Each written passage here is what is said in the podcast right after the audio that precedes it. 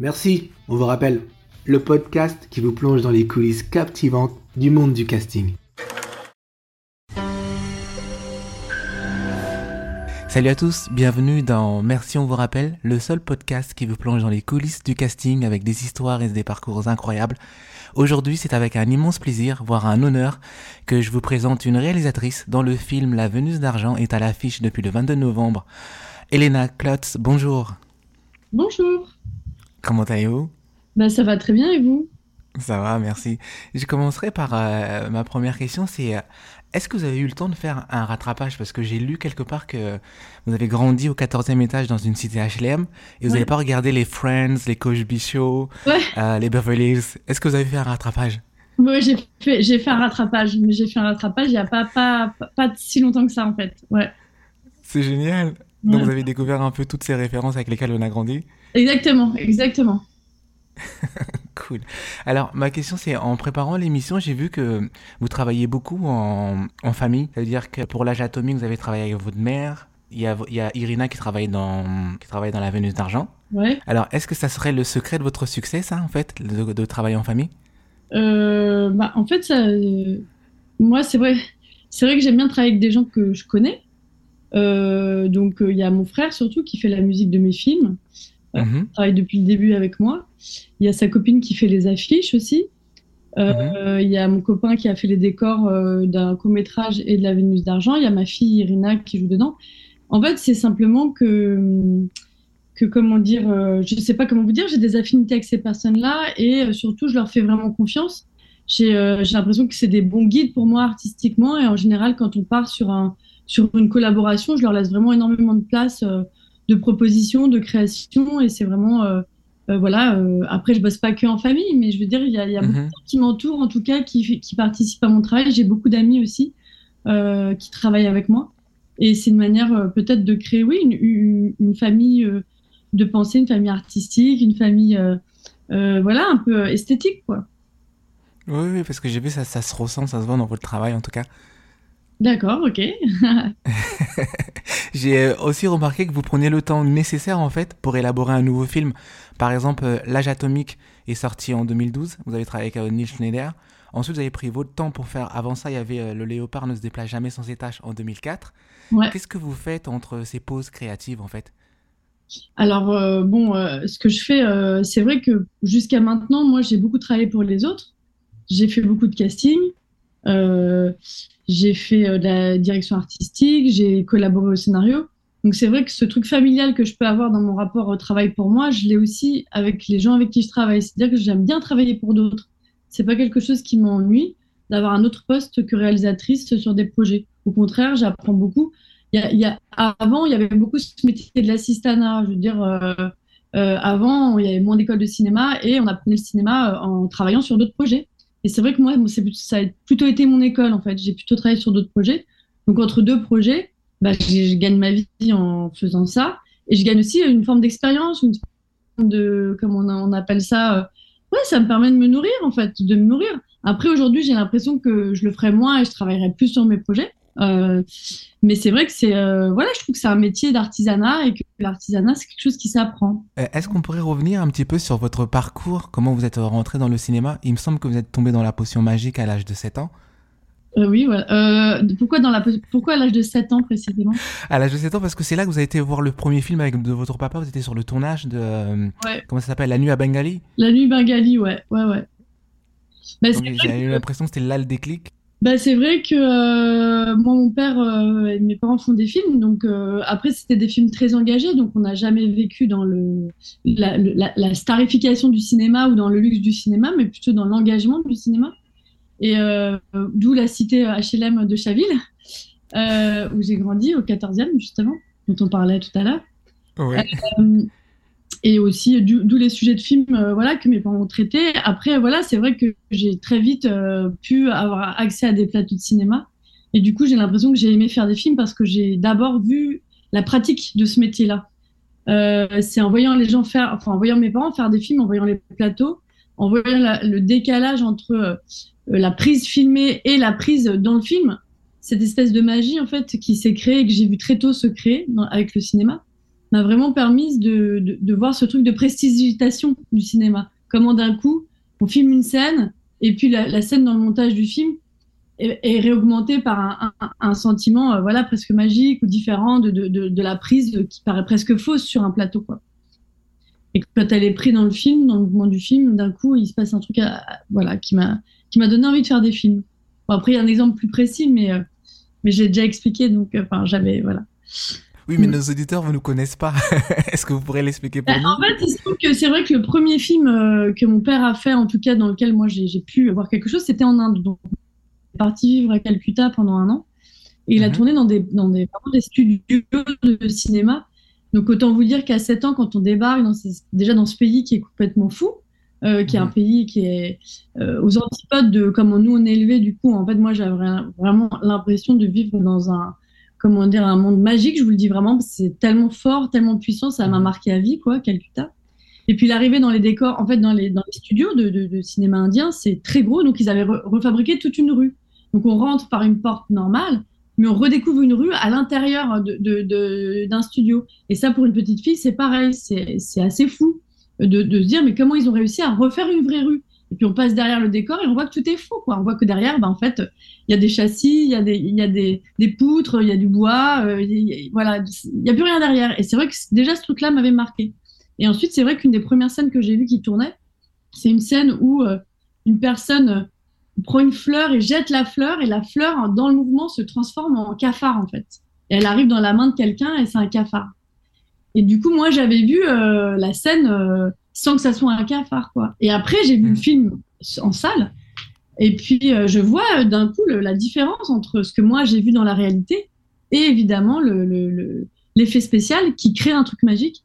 Et c'est vrai que je pense que c'est ça, en tout cas pour moi, c'était euh, ok, le cinéma permet ça et c'est de la folie, quoi. Enfin, ça m'a plu. C'est la, mm. magie du, cinéma. Mais est-ce que justement le fait de collaborer en famille vous viendrait de, ce film-là? Parce qu'il me semble que votre mère, Elisabeth Perceval, joue dedans dans ce film. Eh ben dis donc, vous êtes, euh, vous êtes euh, super incarné. Oui, en effet, elle joue dedans. Elle, écrit, elle, a écrit euh, avec mon père, elle écrit ses scénarios. Maintenant, ils co-réalisent ensemble.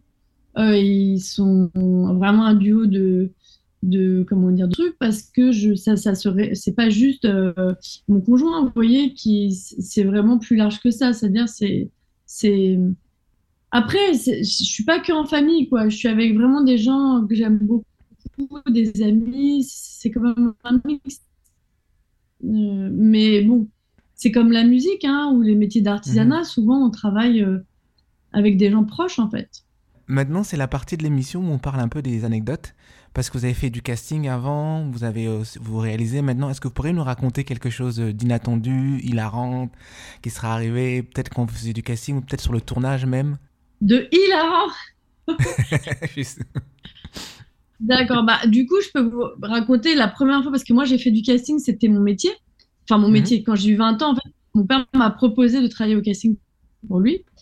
Et du coup, moi, je venais de banlieue, donc déjà Paris, en fait, j'allais pas souvent à Paris. C'était pas trop euh, euh, mon endroit. Euh, voilà, même j'avais 19 ans, je pense, quand j'ai fait ce, casting. Mhm. Et il me dit, il faut que tu trouves un jeune homme de 18 ans, 19 ans. Bon, bref, c'était le personnage principal de Paria. Et j'étais avec un copain de la fac parce que j'avais peur de, de, faire du casting, d'aller aborder, parce qu'il me dit, je veux des noms professionnels. Donc, du coup, moi, j'allais aborder les gens dans la rue. Et donc, je commence à faire ce, voilà, euh, je vais à Gare du Nord. Je me dis, bah là, c'est un, jeune qui était plutôt en difficulté, en galère. Je me dis, bon, bah voilà, Gare du Nord, je pourrais peut-être trouver. Et j'arrive à Gare du Nord et je vois un type qui, un jeune garçon qui descend des, sapins, quoi, des, sapins parce que c'était presque Noël, donc il mettait des sapins. Euh, et je me dis, putain, c'est lui, c'est lui, c'est carrément la, tête du personnage. Euh. Et je dis à mon pote, euh, merde, qu'est-ce que je fais? Il me dit, mais vas-y, vas-y, va le voir. Je dis, mais c'est hyper gênant, je vais le voir. Bref, je vais voir le mec, je lui dis, écoute, je fais partie, voilà, je, travaille sur un casting, est-ce que ça t'intéresserait de passer le casting? vous imaginez bien que le mec, elle se dit, mais enfin, elle est folle, quoi. Parce qu'à l'époque, ça se faisait moins. Il n'y avait pas encore les, téléphones portables, on filmait moins. Enfin. Et bref, je lui dis, bah, je te laisse mon numéro, et puis euh, si ça t'intéresse, tu me rappelles. Et puis je repars, et puis je me dis, mais en fait, le mec a vraiment une gueule de dingue. Si je, si je prends pas moi son numéro, il va jamais me rappeler, quoi. Et mon pote me dit, mais vas-y, vas-y. Du coup, j'y retourne, je retourne le voir, et donc le gars devait penser que je le, je le, je le draguais, quoi. Et je lui dis, Mhm. excuse-moi, mais est-ce que je peux prendre ton numéro? Comme ça, moi, je t'appelle, enfin, on sait jamais et tout. Il finit par me donner le numéro, puis je rentre à la, à la production après, puis je vois mon père et son producteur, et je lui dis, ah, mais j'ai fait le casting aujourd'hui, mais le premier mec que j'ai vu ce matin, je suis sûre que c'est lui le personnage principal. Et tout le monde me dit, mais non, arrête, euh, euh, ça se passe pas comme ça, euh, on croit tous les jours qu'on trouve. euh, Et il se trouve que donc, du coup, le casting, ils voient le mec, ils se disent, ouais, il est pas mal. euh. Et puis, on fait quatre mois de casting derrière. Et en fait, c'est lui qui a eu le rôle. Il y a personne. Donc, le premier jour, je l'ai trouvé le premier jour. C'est quand même fou, quoi. Waouh. Donc en casting sauvage, vous avez déjà eu l'œil, ce, ce déclic, ce quelque En chose en fait? casting sauvage, premier casting sauvage, première personne. Et c'est lui qui a eu le rôle, quoi. Ouais. Et, et comment il s'appelle ce mec alors? Il s'appelle Cyril Trollet. Il a un petit peu joué après. Et puis, euh, et puis maintenant, il habite en Normandie. Et je crois qu'il a arrêté. Mais il a fait quelques films ensuite. Oh, génial, ça c'est vraiment une belle anecdote. Merci beaucoup pour celle-là. J'aimerais maintenant revenir un peu sur votre film. Il y a une réplique que, que j'aime beaucoup dans le film. C'est euh, celle-là qui fait c'est euh, Vous aimez l'argent? J'en sais rien, j'en ai pas. Elle est vraiment culte, elle est géniale pour moi. C'est comme quasiment comme de la poésie. Et je voulais savoir comment vous arrivez à écrire une réplique aussi percutante parce que c'est presque du stand-up comme une punchline en fait. Merci. Bah, je sais pas. euh, je me projette dans le personnage un peu. euh, je me dis qu'est-ce que je dirais à sa place? Enfin, en fait, euh, j'essaie de me projeter dans ce que pense le- dans ce que pourrait dire le personnage, en fait. Ouais, non, j'ai vraiment trouvé ça génial parce que moi, pour, euh, pour raconter une petite histoire, c'est que des fois, quand vous rencontrez des gens que vous avez jamais vus des, pour la première fois, la première question qu'ils vont vous poser, qu'est-ce que vous faites dans la vie? Et moi, généralement, ce que je réponds, c'est je fais de mon mieux. Je sais pas si vous avez la, la référence. Bah non. C'est quoi la référence? C'est une chanson euh, de. Le nom me viendra pas, mais il faudra que je le retrouve. Mais quand on lui pose la question, quand il chante, on lui demande qu'est-ce que vous faites dans la vie, il dit non, je fais de- dans la vie, je fais de mon mieux. Bah, C'est très bien, ouais, bien sûr. C'est une, jolie réponse. Ouais. Oui, donc ça m'a fait penser à, à ça un petit peu en fait. Ok. Trop bien. Ouais, ouais. Merci. J'ai aussi vu que vous vous avez dit que quand vous faites un film, à la fin, vous êtes déçu. Donc, je voulais savoir si j'avais une baguette magique aujourd'hui et je vous permettais de revenir en arrière, qu'est-ce que vous changeriez à la Vénus d'argent? En fait, je suis pas déçue euh, du film. Enfin, je suis déçue de tout le film. C'est-à-dire, c'est pas un détail. Vous voyez, c'est pas, c'est pas que je suis déçue, mais j'ai un truc de dépréciation. C'est-à-dire que je me déprécie. On va dire, je vais. C'est un peu dur, mais c'est que c'est, c'est comment dire, c'est une façon pour moi de, de partir sur autre chose. C'est-à-dire, euh, au lieu de me dire, j'ai fait un truc génial, c'est vrai que c'est un truc où je déprécie un peu mon travail. C'est une manière pour moi de me concentrer sur la suite, de, d'ouvrir des nouvelles horizons en fait. Donc euh, c'est pas, il n'y a pas une scène, vous voyez, c'est pas sur une scène. Et là, en vous en parlant, c'est un film que j'aime beaucoup et que je pense que j'ai fait au maximum de ce que je pouvais faire quand je l'ai fait. Chaque plan, Mhm. chaque prise, chaque choix, chaque dialogue, chaque choix de costume, chaque choix de musique est totalement affirmé et aimé de ma part. Mais après, c'est plutôt un sentiment euh, flottant général qui fait que je me déprécie un peu ou je déprécie un peu le projet pour pouvoir passer à autre chose, vous voyez. Parce que si on se dit j'ai fait un truc génial, c'est très difficile ensuite de se remettre au travail. Oui, donc c'est Mais c'est pas, c'est vous- pas. Oui, pardon. Non, non, j'allais dire, c'est une manière pour vous un peu de vous challenger. Ça veut dire qu'à chaque fois vous faites quelque chose, vous voulez aller plus haut. Comme pour vous citer, vous dites, vous remontez à chaque fois sur le ring, en fait.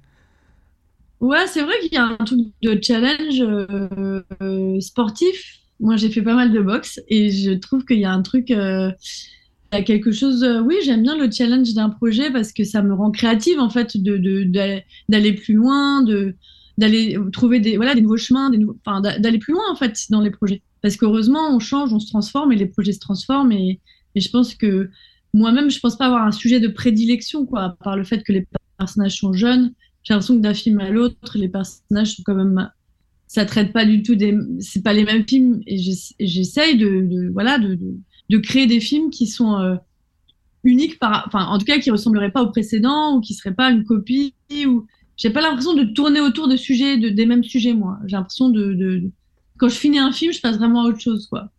D'accord, c'est super. Euh, pour parler toujours de, de ce film, pour revenir à, à la rencontre avec euh, Claire Pommet, qui joue euh, Jeanne Franqueur dans le film, vous dites que euh, vous avez pas passé, elle n'a pas passé un casting, c'est-à-dire qu'à la fin de l'écriture, vous avez directement pensé à elle, mais c'était quoi le déclic? Qu'est-ce qui vous a fait penser à elle? Qu'est-ce qui vous a attiré chez, euh, chez Claire? Bah, En fait, mais vous voyez, c'est comme le fait de travailler en famille. C'est-à-dire que moi, j'aime pas le principe du casting, de voir 10 000 personnes pour les. En fait, je, c'est pareil pour les techniciens, c'est pareil pour mes collaborateurs, c'est pareil. En fait, et c'est pareil pour les acteurs. C'est-à-dire, en général, les acteurs, je fais pas de casting. Si je fais un casting, c'est que mon personnage n'est pas bien écrit. Euh, et que je sais pas ce que je veux raconter et que c'est peut-être pas le bon personnage. Parce qu'en en effet, quand j'ai terminé d'écrire La Vénus d'argent, j'ai entendu un, pod, un, une émission sur Mediapart où, où, où Pomme, euh, euh, voilà, il y avait un, elle, elle, elle, prenait la parole sur ce qu'elle avait vécu dans l'industrie de la musique, euh, à la fois euh, les pressions et aussi, je sais pas, j'ai senti qu'elle qu'elle avait qu'elle avait une, certaine maturité pour comprendre, en tout cas aussi, ce que pouvait vivre le personnage de Jeanne dans ce milieu ultra masculin qu'est-ce qu'elle a vécu, euh, elle, à 16 ans, quoi? Donc, elle pouvait comprendre quelque chose de l'environnement de Jeanne et de cette espèce de, de, place de la seule femme dans des milieux masculins. Et aussi qu'elle pouvait comprendre l'ambition du personnage de Jeanne. Parce qu'il fallait que ça soit quelqu'un qui comprenne cette espèce de détermination euh, du personnage. Et Claire me semblait, en tout cas dans cette interview, je, l'ai vraiment adoré. J'ai aimé sa voix, j'ai aimé euh, beaucoup de choses à ce moment-là. Donc, c'est vrai que je me suis dit, tiens, c'est d'abord sa voix en plus parce que je, je la regardais mais j'entendais le truc quoi et puis d'un coup je vois son visage sa voix ce qu'elle raconte et je me dis mais c'est vraiment le enfin je me suis pas dit c'est le personnage je me suis dit elle va comprendre mon personnage ce qui est un peu différent et une fois de plus j'ai envie de dire vous vous êtes pas trompé comme si je fais la parallèle avec l'anecdote quand vous avez trouvé le jeune homme vous avez dit ah oui ça va être lui pour le film et là avec Claire c'est pareil ouais c'est vrai euh, en plus, elle, elle, elle, a été nominée, il me semble, non, le, pour la, la révélation? Ouais, mais dis donc, vous êtes euh, vraiment au courant de tout. c'est bien, vous faites bien votre travail. Non, mais je veux dire, c'est une qualité. Non, mais c'est une vraie qualité parce que parfois, je, je, vous, êtes, vous, vous, êtes super calé, quoi. C'est très bien. Merci, je vous remercie. euh, pardon? Si euh, oui, oui, bah si. Euh, non, mais j'ai un truc euh, assez instinctif. C'est vrai que j'ai un rapport à l'intuition et à l'instinct qui est assez. Je fais assez confiance. C'est c'est aussi euh, une manière. Enfin, cet élan-là que j'ai, je l'écoute beaucoup. Je suis. À la fois, je peux douter. Hein, ça m'empêche pas de douter. Mais mmh. parfois sur les rencontres ou les trucs comme ça, j'avoue que c'est assez intuitif. Les acteurs, en tout cas, c'est assez intuitif. C'est comme Fianso j'avoue, je l'avais vu dans, les, dans les, la série de Rebecca Zotowski, Les Sauvages, et je mhm. l'ai trouvé tout de suite bien. Et c'est-à-dire, j'ai même pas fait d'essai, je savais qui serait le personnage. Et pourtant, euh, il est différent dans le film, dans La Vénus mhm. d'argent ou dans le dans Les Sauvages, mais pour autant, je me suis dit, c'est lui, Fares, quoi. Il n'y a, a, pas de doute, il saura très bien le faire, quoi. Et en fait, je le trouve vraiment magnifique. Dans le personnage. Ouais, vous, vous avez répondu à. C'était ma prochaine question. J'allais vous demander, en fait, justement, ah, okay. concernant Sofiane Zermani, s'il avait passé un casting. Parce que dans le film, il a un peu ce look à, à la Patrick Batman dans American Psycho. Et je me suis dit, est-ce que lui aussi, c'est un film de Marie Aaron? Et je me suis dit, est-ce que lui aussi, comme euh, Christian Bell à l'époque, a-t-il passé un casting avec vous ou pas? Alors, il a passé avez... de casting. C'est que je lui ai envoyé, euh, avant le tournage, je lui ai dit, euh, toi, tu es ce, ce, mec. Et je lui ai envoyé la tête de Christian Bell. Enfin, je lui ai dit physiquement, pas mentalement, mais je veux dire physiquement, je lui dis, je veux qu'on soit une espèce de, comment dire, de, de, de, de répliquant de Christian Bale, en fait. Donc, du coup, c'était vraiment la référence de Sofiane. Là, on arrive dans la partie, vous parlez un peu de votre actualité, votre promo. Pouvez-vous nous parler un peu en détail de La Vénus d'Argent qui est au cinéma en ce moment? Alors là, c'est un peu la fin, parce que vous voyez, il est sorti le 22 novembre, donc là, on arrive un peu au bout. Euh, -hmm. L'actualité, c'est que euh, bah, du coup, oui, bah, Claire euh, Paumé est nommée au prix Lumière, donc ça, je suis super euh, contente pour elle. Mmh. Euh, moi, je vais partir, donc le film va sortir euh, au Canada. Du coup, je pars à Montréal février, en mars. D'accord. Et puis, il y a aussi, on va au festival, il y a deux festivals à New York, enfin, il y a, y, a, y a, pas mal de choses qui arrivent. Et puis, mmh. moi, voilà, j'écris mon, enfin, je suis en financement de mon prochain film. Donc euh, voilà, j'avais pris beaucoup de temps et puis euh, là d'un coup ça, ça, ça s'est accéléré, on va dire. Mm. Oui, c'est ce que j'allais dire. D'un seul coup, vous êtes, allez, on prend plus de pause, on, a, on enchaîne. Bah, en fait, c'est un projet, on m'avait, euh, on... c'est un réalisateur qui m'avait proposé, euh, euh, enfin, en tout cas, qui m'avait, qui, a, qui, avait, qui avait écrit un traitement de 25, 30 pages, une trentaine de pages, et qui m'a proposé en, ce projet, enfin, qui m'a demandé si ça m'intéressait. Et c'est vrai que c'était, moi, je trouve que le travail qu'il avait fait et le sujet était magnifique. Du coup, mmh. j'avais, j'avais une histoire on, je pars pas de zéro. Et donc, je, voilà, j'ai écrit ça un peu comme si j'adaptais le projet pour quelqu'un d'autre, bien que ce soit moi qui le fasse. il y a eu ce rapport un peu à l'adaptation, ce qui fait que ça m'a, comme je suis quelqu'un d'un peu timide, on va dire que ça m'a décomplexé de qu'on m'ait apporté le sujet. Mm. Bah, pour rebondir ce que vous dites par rapport à, la, quelqu'un de timide, euh, je vais vous raconter notre histoire. C'est que moi, je vous ai rencontré à, Toronto lors de la première de, de la Vénus d'argent. J'étais là à l'avant-première et euh, on je connaissais pas du tout votre univers. Je connaissais pas non plus Pomme. Et à la fin de, il y, a eu une question. À la fin, il y avait un, Q&A, ça veut dire question-réponse à la fin de votre film. Et euh, on a pu faire une photo avec Claire. Et vous, je vous ai vu un peu en retrait, mais ah je n'osais pas aller vous parler. Donc ça me fait penser à votre timidité, c'est que j'ai pas eu ce courage en fait de vous aborder, d'aller vous féliciter, parce qu'on était tous là en train de féliciter Claire, beau travail. Mais on a oublié quand même, c'est vous qui avez porté le bébé tout le long. Et, euh, et ça me fait penser à ça quand vous dites que vous êtes, vous êtes timide en fait. Oh bah c'est gentil. Non, non, mais après, vous auriez pu venir me voir. Non, mais je suis timide parce que je suis pas, justement, oui, c'est pas mon endroit, elle est plutôt derrière la caméra, ça c'est sûr. Enfin, mon endroit, il est plutôt euh, pas à vue. Mais je suis pas timide quand je fais un film. Mais en tout cas, oui, dans la vie, c'est pas. Ma dernière question, ça serait quel conseil vous donnerez à, des aspirants réalisateurs, réalisatrices qui aimeraient avoir un peu un parcours comme le vôtre? Alors déjà, euh, que mon, parcours n'est pas du tout exemplaire. Euh, ensuite, euh, ce que je dirais, c'est d'affirmer au maximum, de se faire confiance. C'est-à-dire, il faut vraiment croire en soi. Je le dis parce que il y a beaucoup de, gens, d'intermédiaires entre le moment où on écrit et le moment où on fait un film, et que c'est vraiment important d'affirmer fort et de croire à son univers et à ses. Ça ne veut pas dire ne pas se remettre en question, mais ça veut dire avoir une, confiance de fond en fait, une confiance de fond sur, euh, sur le, geste et, et, qu'on veut faire et le film qu'on veut faire. Et je crois que voilà, ce truc de confiance, il est fondamental pour pouvoir avancer. Parce que ça nous permet de douter. Si on a, la, confiance comme terrain de fond nous permet d'être dans le doute, de retravailler, de repasser par-ci, par-là et de pouvoir passer par-dessus euh, moments plus difficile parce qu'il y en a. Mais euh, voilà, affirmer au maximum euh, les films, les regards, les choix artistiques, c'est le plus important. Et pas se juger, surtout pas se juger en se disant c'est bon goût, c'est pas bon goût.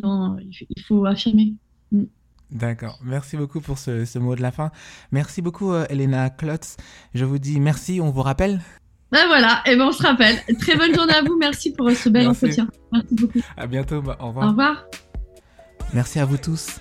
Vous êtes de, plus en plus nombreux à nous suivre. Merci de suivre. Euh, merci, on vous rappelle, ça fait très plaisir. Merci à DJ Hit Combo à la réalisation et pour la force qu'il nous donne. Merci de vous abonner à nos réseaux sociaux sur YouTube, Instagram et TikTok. Laissez-nous des messages, des commentaires. Dites-nous ce que vous pensez de l'émission, on vous répondra. On se retrouve tous les dimanches pour un nouvel interview.